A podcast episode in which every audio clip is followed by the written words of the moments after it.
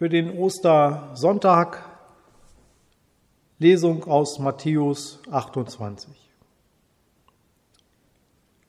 Als der Sabbat vorüber war und der erste Tag der Woche anbrach, kamen Maria, Magdalena und die andere Maria, um nach dem Grab zu sehen.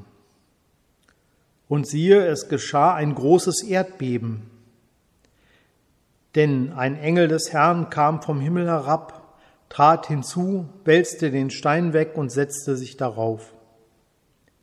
Seine Erscheinung war wie der Blitz und sein Gewand weiß wie der Schnee.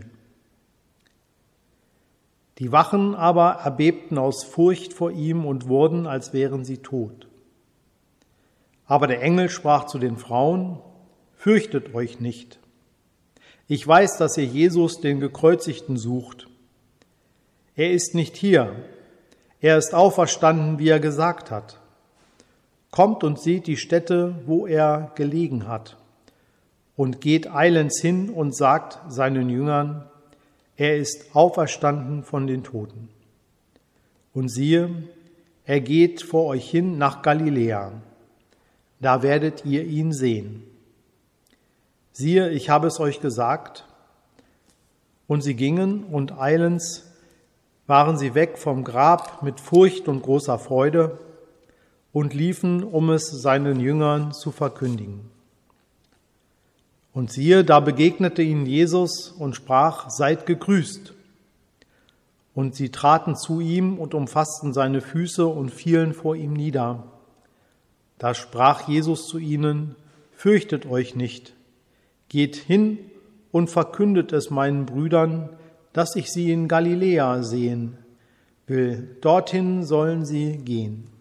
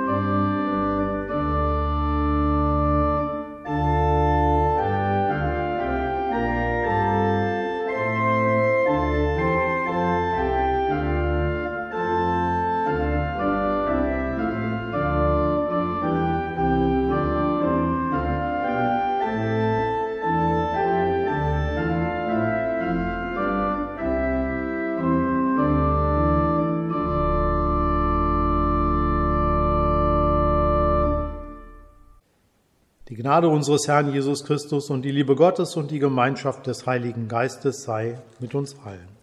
Amen. Liebe Gemeinde, Ostermorgen in der Kirche. Ich bin froh, dass wir gemeinsam feiern können.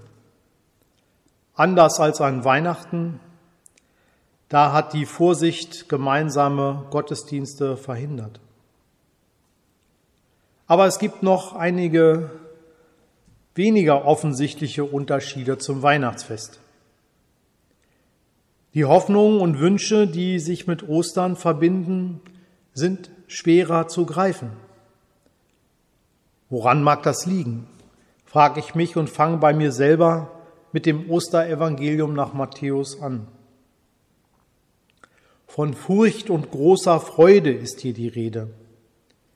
Schon diese Gefühlslage setzt mich, ja, irgendwie, ich setze mich dem nicht gerne aus. Ich spüre förmlich die weichen Knie und das flaue Gefühl im Magen. Furcht und Freude. Das ist das Gefühl von gerade mal noch davongekommen zu sein. Ja, ich freue mich über unsere Möglichkeiten zusammen zu feiern und fühle doch auch die Angst vor dem Virus. Hoffentlich geht alles gut, denke ich. Unsicherheit und wenig Gewissheit über den Ausgang der Geschichte. Es war auch lange unklar, wie es ausgeht mit Jesus. Es bleibt unklar, wie es mit meinem Leben ausgeht. In diese mulmigen Gefühle hinein schaue ich auf Matthäus, auf das Evangelium, was es mir sagen möchte. Es sind vier starke Bilder in den Osterworten des Matthäus. Die möchte ich mir genauer anschauen, inwieweit sie etwas vielleicht auch bedeuten können für mein Leben. Das erste starke Ereignis, von dem er so wortkarg berichtet, wird als Erdbeben und Blitz und ein offenes Grab beschrieben. Mein Leben ist immer in Gefahr, in Gefahr zu erstarren. Nichts Neues, nichts mehr festgefahren, öde, schon wie tot. Mir fehlt die Bereitschaft, mich erschüttern zu lassen aus Furcht vor dem Erdbeben.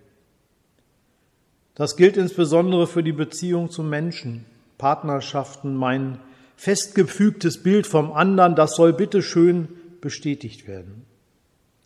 Ein Schutzwall aus politischen Freund-Feind-Bildern umgibt mich gegen die Erfahrung, dass das Leben ja auch ganz anders sein könnte. Wie ein Blitzlicht wird mir diese Starre in einem plötzlich aufleuchtenden Moment bewusst. Und ich weiß wieder, bleib erschütterbar und widersteh.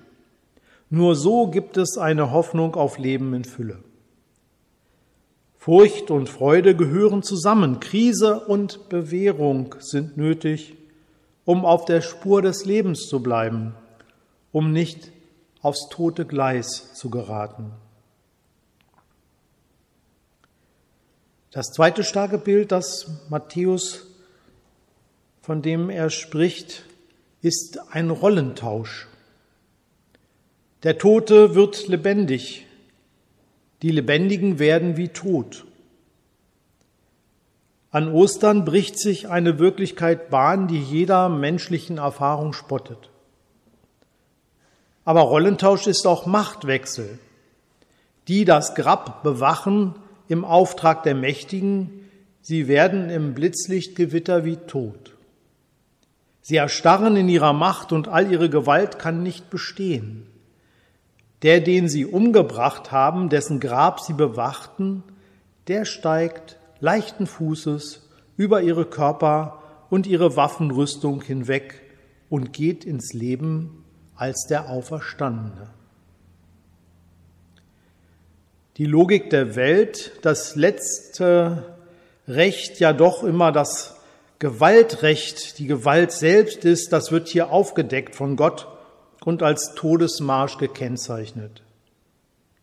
Ostern ruft uns auf zu einem Aufstand gegen die Herren, die mit dem Tod regieren, wie Kurt Marti das so schön gesagt hat. Wir können als Christen für die ohnmächtigen Opfer einer gewaltbereiten Politik Partei ergreifen. Im Großen in der Welt wie im Kleinen in unserer Nachbarschaft. Wir wissen, Menschen sind zu allem fähig. Aber wir bezeugen, bei Gott sind alle Dinge möglich. Blinde werden sehen, Lahme werden gehen, Aussätzige werden rein und Tote werden auferstehen.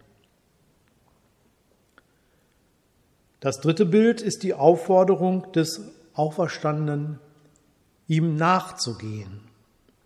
Nicht nur nachzuschauen, mit staunend geöffnetem Mund dastehen, sondern aufgerüttelt sich auf den Weg zu machen. Wir können es mit den Krisengewinnlern der Pandemie, des Todes und der Angst, wir können es mit ihnen aufnehmen. Das sagt die Osterbotschaft uns. Sie sagt es uns zu, gegen den ansteckenden Virus der Traurigkeit, der die Welt lebend, gegen die gottlose Trägheit, ruft die Stimme des Engels, fürchtet euch nicht. Blickt nicht zurück, schaut vorwärts, geht eilends, weg von den Gräbern, Christus nach, der unterwegs ist Richtung Leben. Ihr seid ihm wichtig. Trotz dem Gefühl der eigenen Ohnmacht, der Angst vor Veränderung. trotz dem Zweifel und dem sich immer wieder nur in Zwängen fügen und damit der Erstarrung und dem Tod Recht zu geben. Mit Furcht und großer Freude erfahre ich an Ostern von meinem großen Auftrag, mit dem ich ins Leben geschickt werde. Alles fällt von mir ab, meine Mutlosigkeit, meine Ausreden, meine Ohnmacht, meine Angst. Wenn einer zu mir kommt und sagt, hey, ich brauche dich, ich begleite dich, steh hinter dir, wenn du bist mir wichtig und alles, ja, zu allemalem bist du zu was gut. Ja, dann habe ich bestimmt noch weiche Knie, aber ich spüre auch die Freude, mittun zu können, im Dienste des Lebens und nicht des Todes zu stehen. Und zu guter Letzt fällt mein Blick auf den Christus, der sagt, seid gegrüßt. Wir wollen es weitersagen. Wir sollen es weitersagen. Das Ende ist ein Anfang. Jesus hat den Tod mit mir geteilt, ist ganz Mensch geworden. Jesus der erste Freigelassene des Todes. Er trägt meinen Namen, unser aller Namen. Freude ist darüber ewig. Mit weichen Knien und Staunen stehe ich da, wie am ersten Ostermorgen. Sie gibt mir die Kraft, in Ruhe auf das Ende der Pandemie zu warten. Zu wissen, auch dieses Tal der Tränen wird ein Ende haben. Was auch immer noch für Leid vor mir liegt, am Ende wird das Leben siegen.